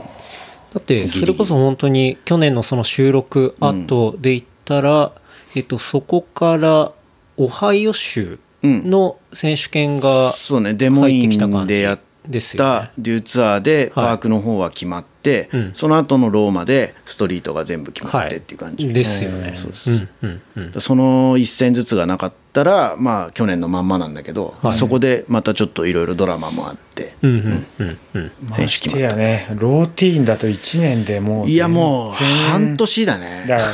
半年で実力変わるから。全然違うよね、うん。相当あの難しいよね先行するの、うん。だから、要は世界ランキングでやりますってなったからすごい良かったけど、ん。これがなんか日本の連盟の中で選出してくれっていう感じだとめっちゃ厳しい、またわけわかんなくなるそうそう、うん。誰がそのどう基準を選ぶかでも全然変わってきちゃうから,、だからまあそれは本当あのコンテストで決めてくれてよかったなと思うよね、うん。まあそうだよな、それ以外決めようがないよ、決めようがない。どう決めたって文句は出るしね。そうそうそうそうそう、いやそれ難しいね、確かに。でももみじ選手とかで言ったら、ローマであのえっとそう。2位 3, 3位。二位。2位2位うん。そうですよ。ね、うん。うん。あのそう世界最後のローマの世界選手権は、えっと、無条件に123番になった人までは、あの無条件にオリンピック出れますよがあったの、はい、だからランキングがどうこうなくて、だからもうマジで一発逆転があったんだけど、あのなるべくそこに多くは入れたかったんだけどやっぱコロコロナ禍でその大人数をサポートする体制もなかなかうん。物理的に厳しいっていうので、まあ、そこに派遣できる人数も限られちゃったんだけど、うんうん。でもまああの、まあ、実力的にっていうか、まあ、順当にみんなあの上の方は戦ってくれてたから、はいはい。その人たちを連れて行った結果、うん。そう。まあ煽りが優勝してもみじが2位になってでで風ナも男子だったらポルトメルトが1位で。そう。でで空が空3位入って、はい。でもうその時点でまあランキングもあったんだけどもう自分からもううん。掴んだっていう。そう。東京への道はちゃんと実力で掴んでたんで、すごい期待が持てる結果だったのよ、うん。うん。このまんまオリンピック行けんじゃねえかっていう、うん。うん。だとしたら日本のメダル数もっといっちゃうんじゃねえかって思ってたの はい最高俺7個いけんなと思って。て ドラゴンボールじゃないんだから。それそれもう本当聞いてると川山よふざけんなよと思うけどただそれに近い近い。どころかそうそうですよね下手すりゃそれを超えてるからね、ゴールドで言ったらね、うん。やっそうなの。ぱゴールド1個の価値ってさ、うん。やばいな、ねちょっと違うじゃないうんって思うから、うん。いやーって思っちゃうよね、うんと。だって俺が見ちゃったもん。あのもみもみじちゃんのはい。ストリートパートとうか、ん。いましたよかっこいいのね。かっこいいんだよ。もみじかっこいいんだあれよ何？お父さんがもうだ大ちゃんとかと同じような感じなの？年いや俺より全然若いんだよ若いんだ。聞いたらやっぱ10個ぐらい下でさ。あそうなんだ、なんか結構えーなんか古いテイストで撮ってる感じそうなのなんかでもね、もみじに関しては俺も謎で、うん。誰と滑ってんだって言ったら、別に周りに名のあるこうプロスケーター日本日本人のプロスケーターだったのが見てるとかじゃなくて、うん。もう本当に町の,、うん。そのまあ、大阪の地元の市が作ったパークでうん。うん。日々練習してるだけ、うん。練習っていうかまあ滑ってるだけ、うん。うんだまあ周りにあの技かっこいいどうこうっていうのは多少いるんだと思うんだけど、うん。まあそういうトリックチョイスもセンスというか、うんうん。良くて。びっくりした僕。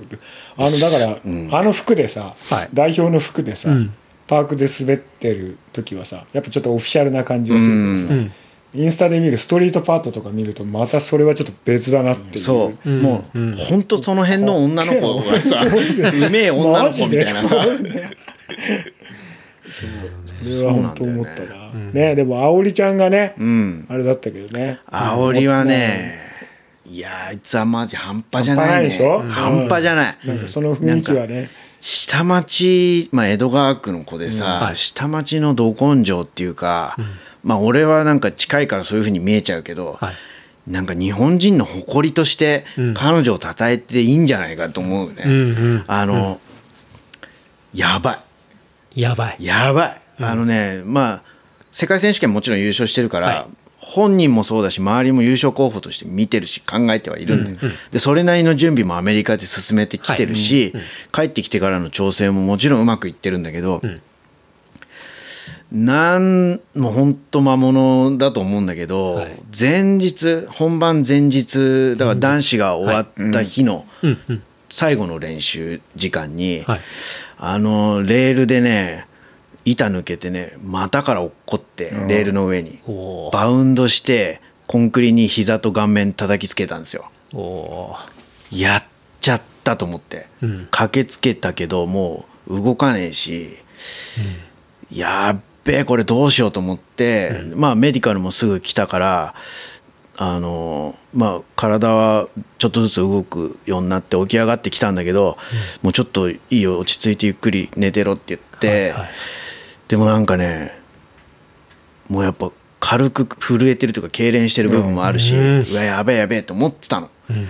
で、まあ、すぐ救護に行って、まあ、その後歩けるようにもなってで、まあ、自分たちのあの連盟のトレーナーもいたんだけどもうそれよりやっぱ本部のドクターに見せて、はい。でまあ、骨折ないかどうかレントゲンも取ったりとか、選手村すぐ戻っていろいろケアをしてみたんですよ。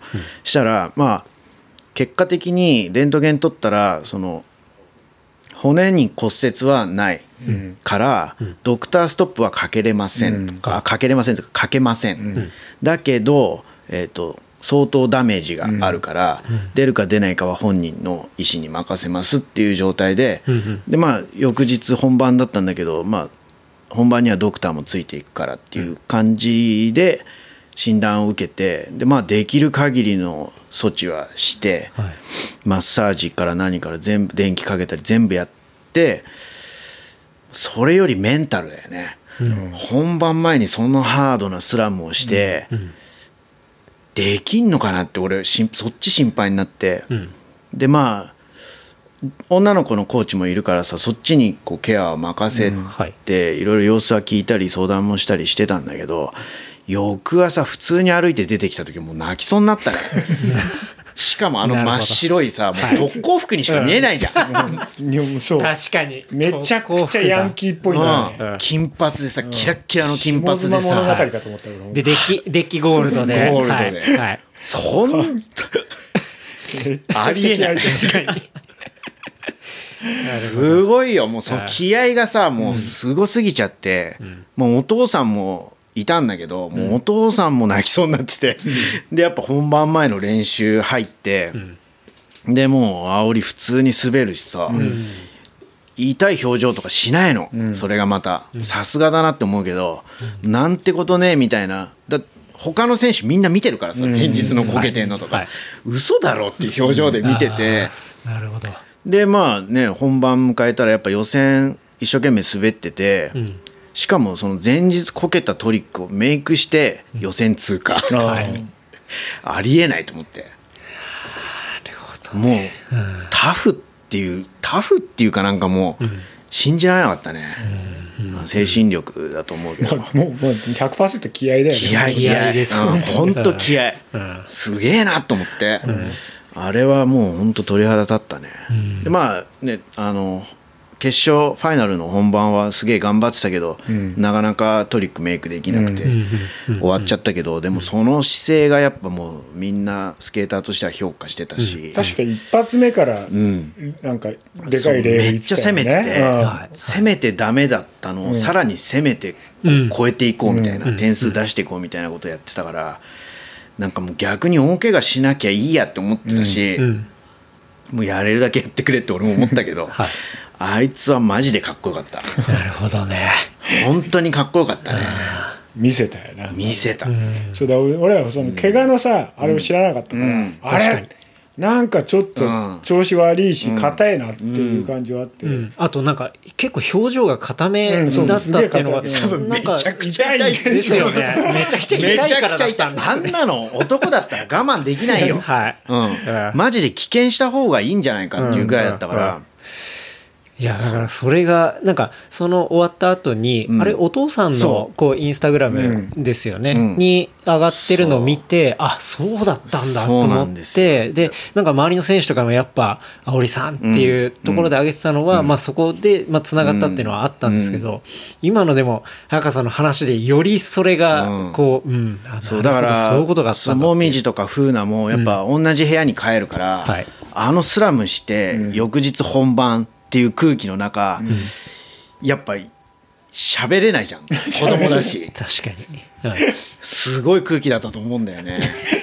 だからあいつらもすごいよね。すごい。その中で次にの日に自分のベストを出すんだそういうことそういうこと、ん。だからもうそう精神的ななんかトラブルっていうかまあなんか超えなきゃいけないものも彼女たちも経験して、そうだよ。同同部屋だったんだもんね、うん。そう。つ部屋辛かったと思う。ん。う、うん、なんですね。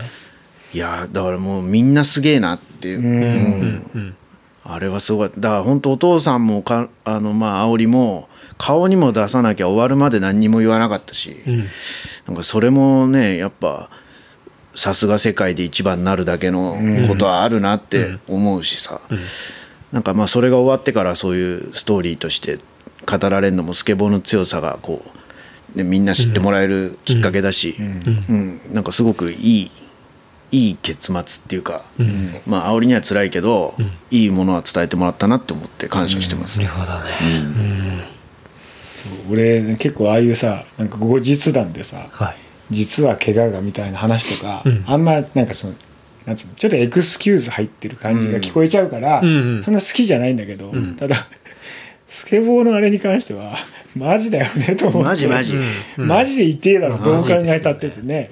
今日一はあの俺がアメージングでスラムした時を見てるから 俺がピストで alley-oop やろうとして、そのまま地面に落っこってバウンドした時を あの病院まで運んでくれてる気絶した時をこんなんなったからね顔あが。あ、腫れたってこと。そうそうそう、はい。であれをあ、それ僕なんかブログ経由かなんかで見たな。めちゃくちゃ腫れた顔が。あれをまああれと同じようなそうそうそうちょっとないよね。当分もういいですと思うからもうあんなのさ。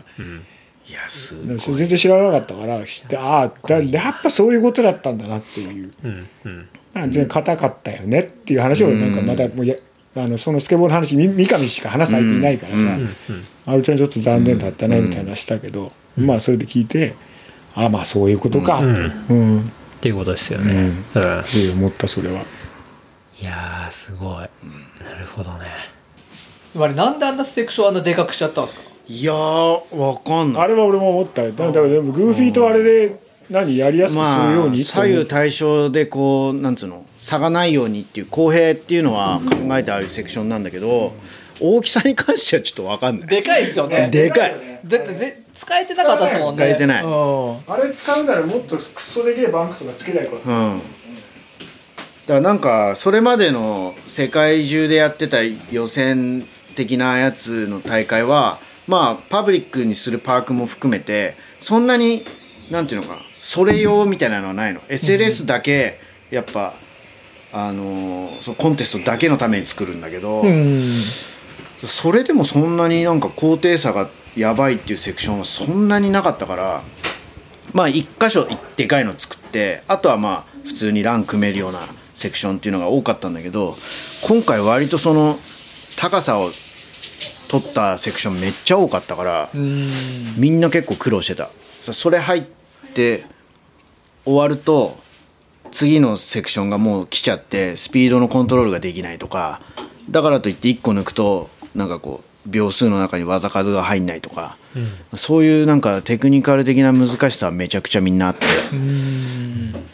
調整がすごい大変だったね、あれってこう事前に見れるもんなんですか？お披露目のタイミングが世界共通であるっていうことですよね。そう。うん、でそのタイミングってどれぐらい前になるんですか？あれねでも3週間ぐらいしかなかったような気がする。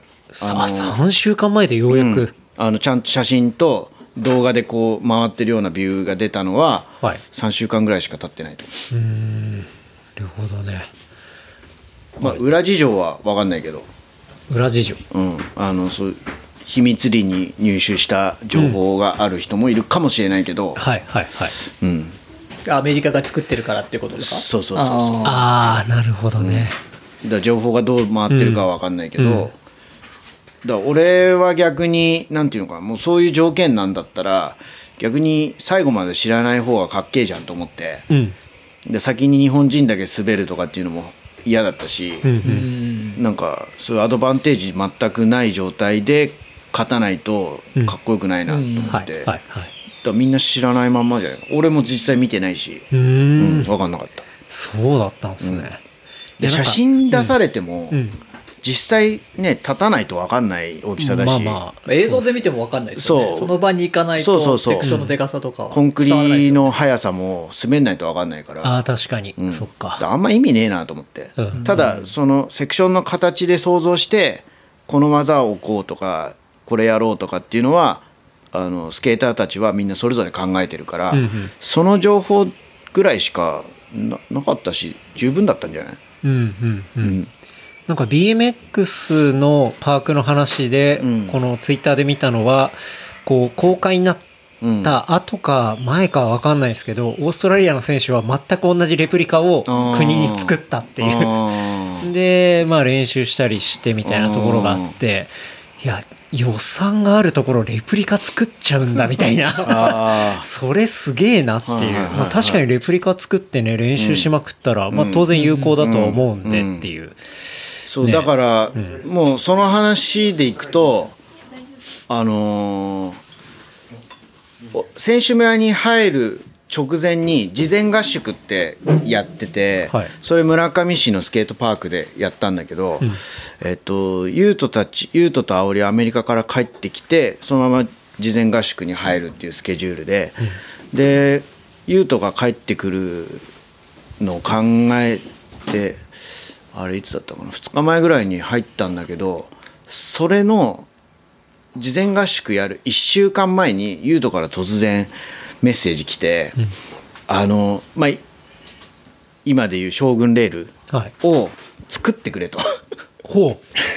作ってくれ本番を想定した練習がしたいから、うん。その村上市のパークで練習するのは分かってんだけど、うん。そこにはそれないから、ん。作ってくれって言われたの。ほう。ではあ？と思って。で1週間しかなくて、はい。でそういう特設のセクションを作るための予算も取ってないし、ん1週間で施工して、ん。できるかよって思った。の。うん。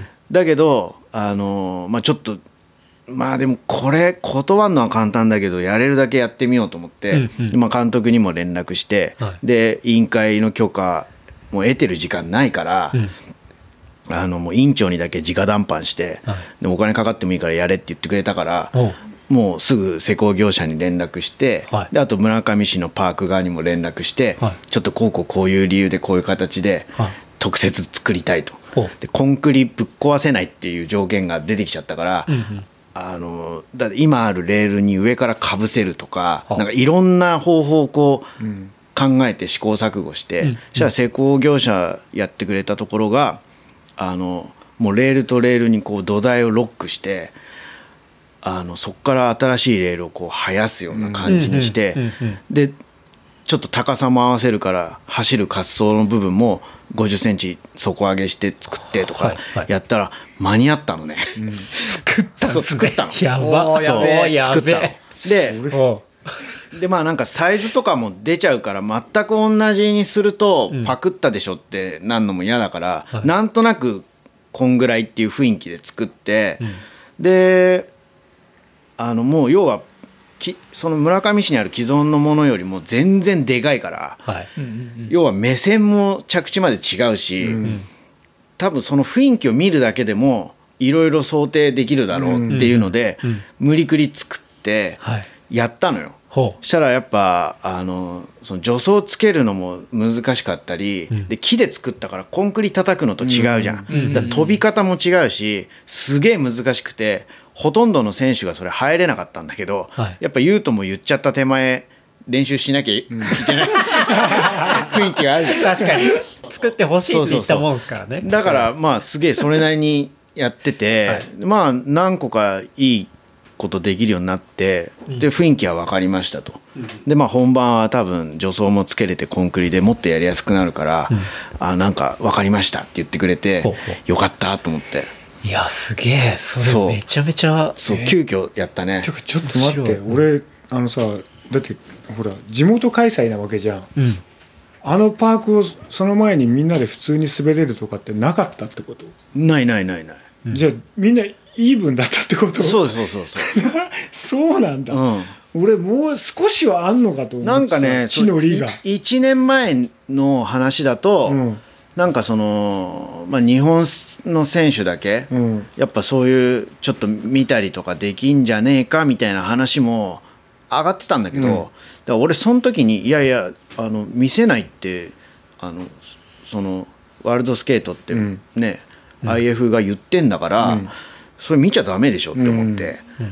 あの用意どんで見てそこからの勝負が公平じゃんって思ってたから、そんな話通らねえだろうなと思ったらやっぱなくて、ん。通んないし、逆に見なくてよかったんじゃないと思って、うん。じゃあそれ見ちゃってたら今回言うと取ってもいや見てたからでしょっうん。て言われちゃう。確かに。うん。確かに。それはなるわ。間違いなく。そうそうそう、ん。だからそれも全然知らない同じ条件でやっぱ勝ってたし、うん。もう堂々と、うん。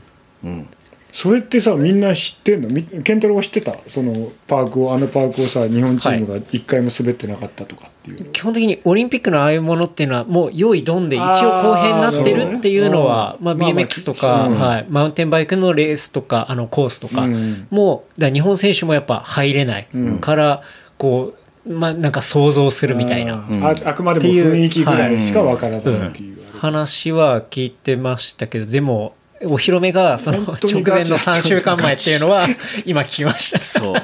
そんな近いんだっていう、そうんうそうなんだ。でも見た後に急ピッチでもし知ってたら MC だったら100回ぐらい言うよ、マジで。そうだよね。そういうそこの話はないよね。ないでしょ、うん。なかった確かに。なんとなくさあそこにあるだけでさ、うん。それは今年のオリンピックのために作ったものだって知ってても、うん。でも日本チームは、うん。多分滑ってるってみんな思うよね、うんうん俺確かに。それ知ってたら多分めちゃくちゃ言うと思うよね、あれだけねあいつらも初めてですからね、いやみんな確かにあれだけみんなクリーンにね、うん。乗ったりすると、まあ何回も、うん。もうかなり練習したんだよねうんみたいに見えちゃうけど、そうじゃねえぞっていう、うん。そうじゃねえぞ。それはちょっとびっくりだな、ん。ななんかしらあんのかと思った、うん。お披露目式的なあものとか。だからテストイベントって言ってそあのう運営自体の流れを、あのまあ、できるようにイベント自体はやって、うん。そしたらそれはオリンピックにもう一切関わらないスケーターたちを集めて滑らしてうんでそのタイムキーパーだったり、進行を確認したり、あとこう人の流れだったりっていうのはあったんだけど、もうそれ出るやつらもあの誓約書書かされて、ん。一切郊外しません、そういうルールのもとをやってるから誰もそれはややってないと思う、なるほど、ね、リークなし。あまあどんどんそのあれだな。なんか価値が上がっていくな。あそうですね。どんどん凄さ勝利が勝利の価値が上がっていく一方だな、うん。そうですね。なんだ。なるほどね。いやでもやっぱそのお披露目があった後に急遽こう将軍レール的なそれもすごいやっぱあやっぱのそう一番でかいセクションだから、そこが一番点数出るだろう、っていうことですよねで、はいやっぱアメリカ人もブラジル人もやっぱ自分が滑る環境の中にはそういう似たようなセクション持ってるから、うん。パークに、うん。みんなめっちゃ練習してるんだって、うん。で言うともう日本帰ってきちゃうとそれできないから、ちょっとその1週間前でもいいからやりたいっていうのがあって、うん。で急遽作ってくれみたいな。うん。でもそれだからあれだよね。その偉いよね。言ったんだもんね。そう。それを。そう。うん。うん。うん。言いづらいじゃん。偉い、確かに、うん、それ言わないうーんって思ってたらさ、そうだね。終わっちゃってたわけ終わっちゃってたさ、だから、うん。まあもうね別に言うとのあれに俺らがどうこう、本当にそのどうこう言うあれでもないって言われてあれ だけどまあすごいよね。そうだからもう、うん、か勝つためっていうか、まあ、自分のベストを出すための準備は後悔しないようにしたいっていうのはすごい強かったね。すごいだでももみじが最後にやった、あの折り紙レールでの、うんうんこうん。レール越えてのフロントリップは、あれなんであんな点数低かったの？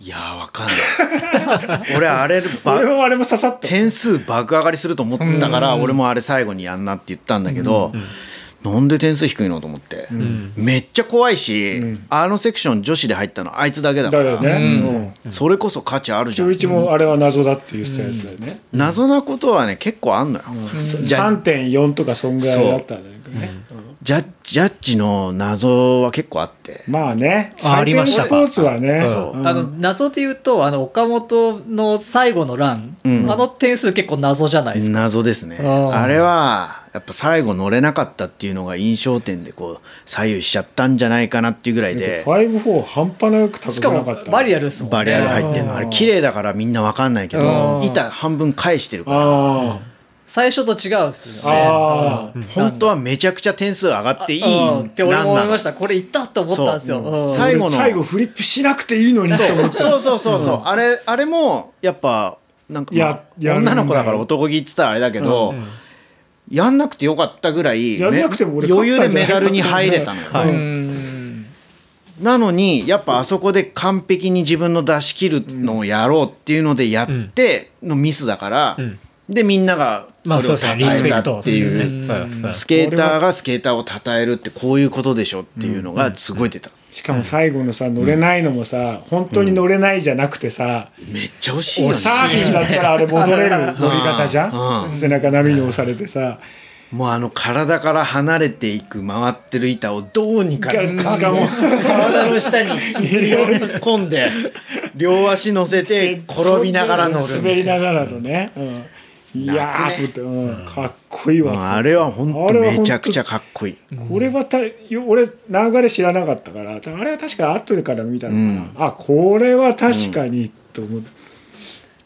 最後のす一番最後なんだよね一番最後。走者としてね。う、ん、であれだけ攻められるんだなと思って、いや3位狙いじゃないもんね。ー完全に優勝狙い金しか狙ってないから。うんでももう滑り自体がやっぱもうダントツレベル違ってたし、うん。高さもスピードも、そう早かった印象がめちゃめちゃありましたね、かっこいいから女子の滑りじゃない、ん。でやっぱあれ見てんのもあの笹岡家が面倒見てて、コーチもその、まあ、男子の選手のお兄ちゃんが見てるんだけど、はい。はい。やっぱもう最初から女子の滑りなんかあの女子の中で一番なんか目指してないの、もう世界で男子と同じぐらい戦えるような仕込み方でこう練習させてるから、ああいう滑りになってんだけど、もうまさにそのレベルで滑ってるから、はい。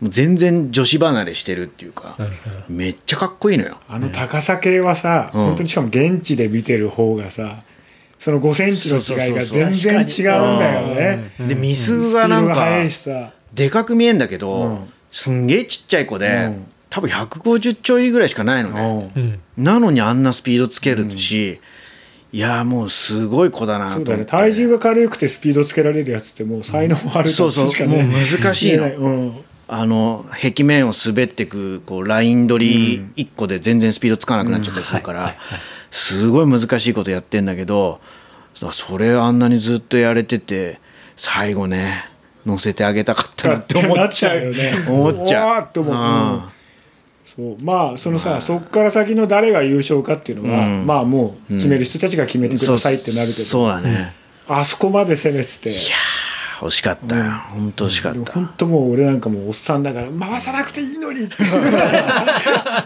そうだね。もういいよ。最後は置きに行こう。置きに行こう。だまあ他のなんだっけ？置きに行くのバンカバンカバンカ英語でバンカ他のねオリンピック種目だったらもちろんそれが上等手段っていうか、うん上等絶対そうだと思うんだけど、はい。はいそこはあえてだね。そう。だからやっぱそこがそのスケボーがオリンピックにこう提示した価値観っていうかうん。うんなんかそこやっぱかっこよさってところだと思うんですよね。なんかか勝てばいいとかメダル取れればいいじゃなくてやっぱ自分の100%の滑りができた上で結果が金だったっていうのが一番、っていうことですよね、確かに。うんそれはしびれましたね、うんうん。そう。あれは、リアルタイ人間リアタイじゃなくて俺見てて、うおーっと思ったもん、うん。なんかあのほらそのみんなが抱っこしてるのがさ、うん。はい。うん美談になってたから、うん。またなんかこう散々俺感動してるくせに、ふーんぐらいのこう、ひねくれてるからな。感じで、うん、どんなもんなのと見て、これはと思って。あの伯爵も。いやみんなすこれはげえけど、最後にこれはすげえ。だから回さなくていいのに。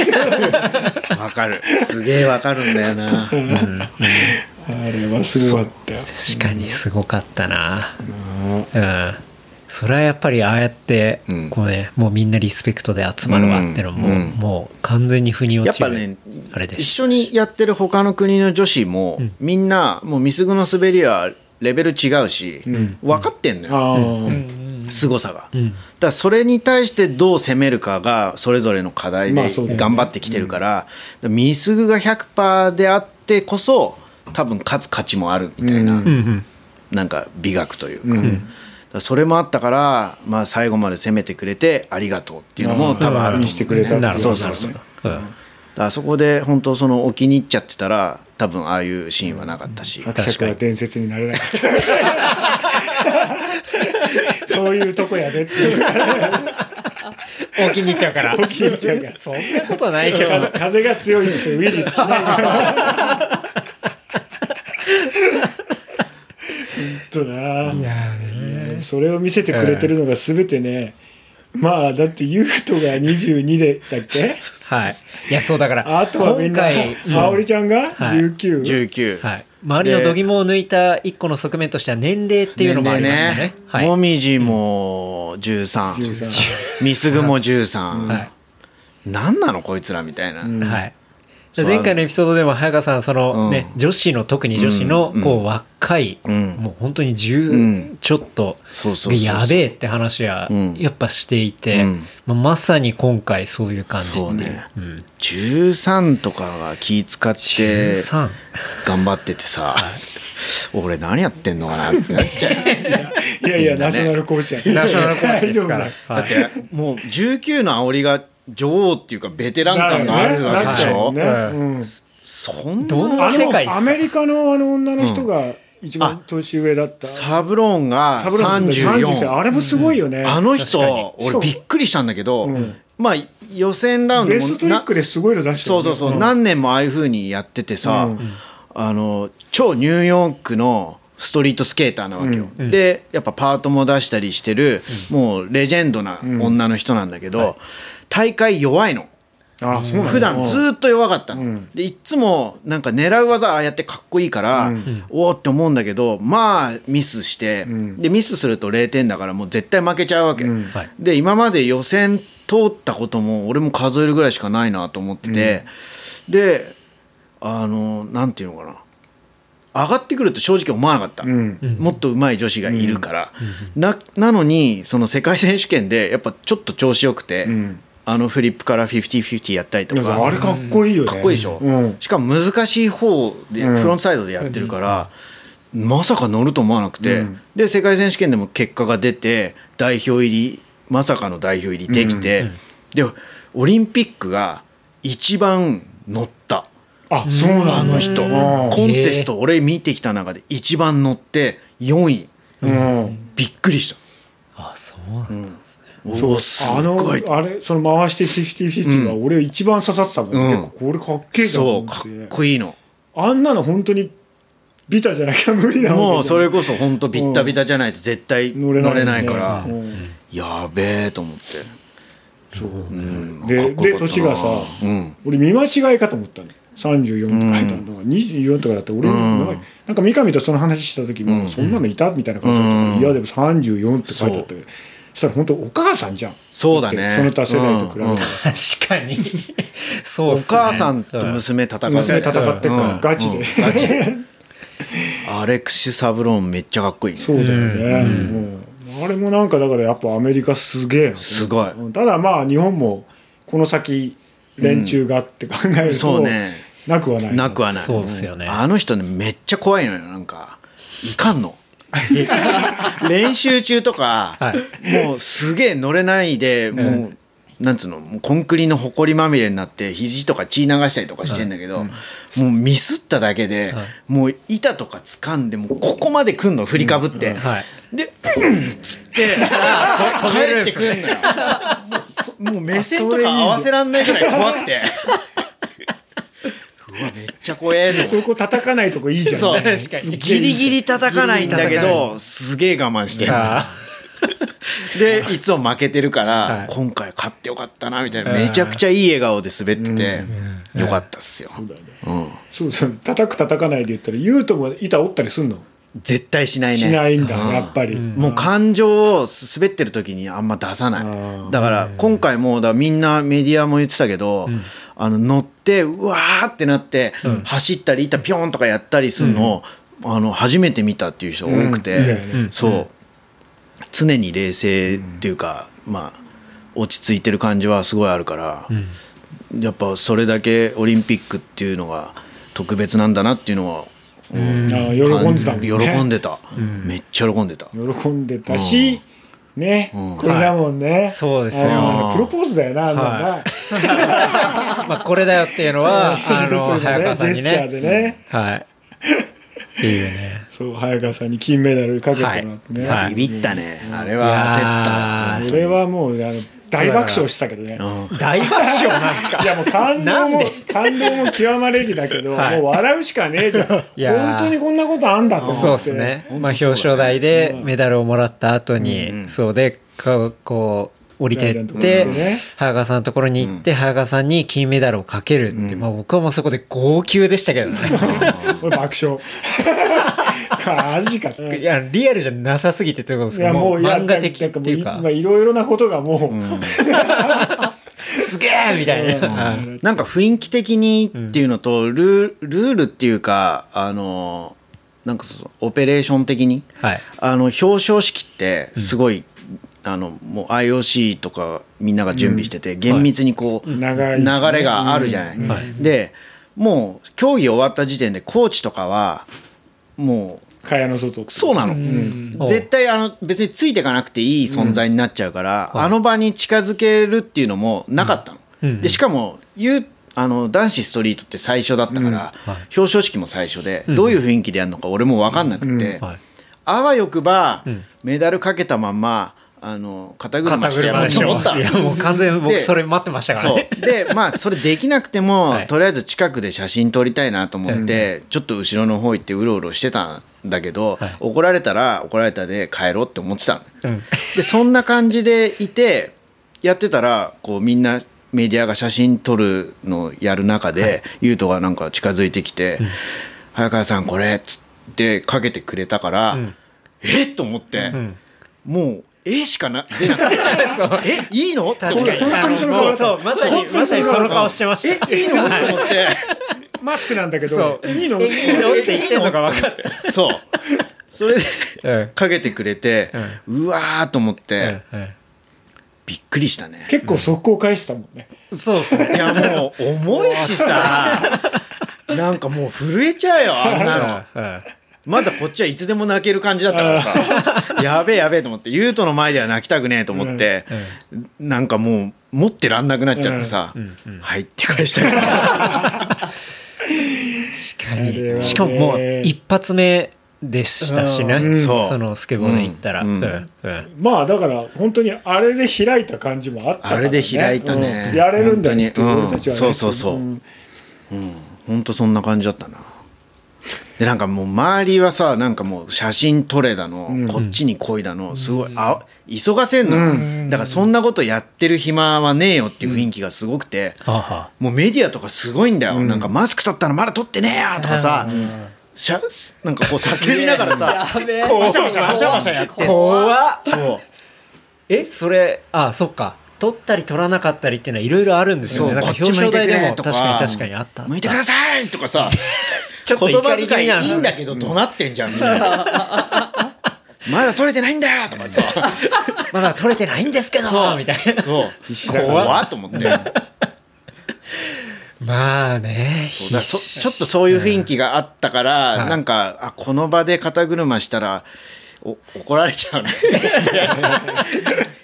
あのもうそう唯一今思えばなんか後悔したのはそこだけです。ああ肩車。やっちゃえばよかったと思った、うん。今思えばね、うん。そうだね。うん、今思えばやっちゃえばよかったと思ったけど、いややったらやったで今度ねあの肩車まだ取ってないんですけど。本当だよね。だからそれ知ってる人がいればその声があればやったけど、出なかったね。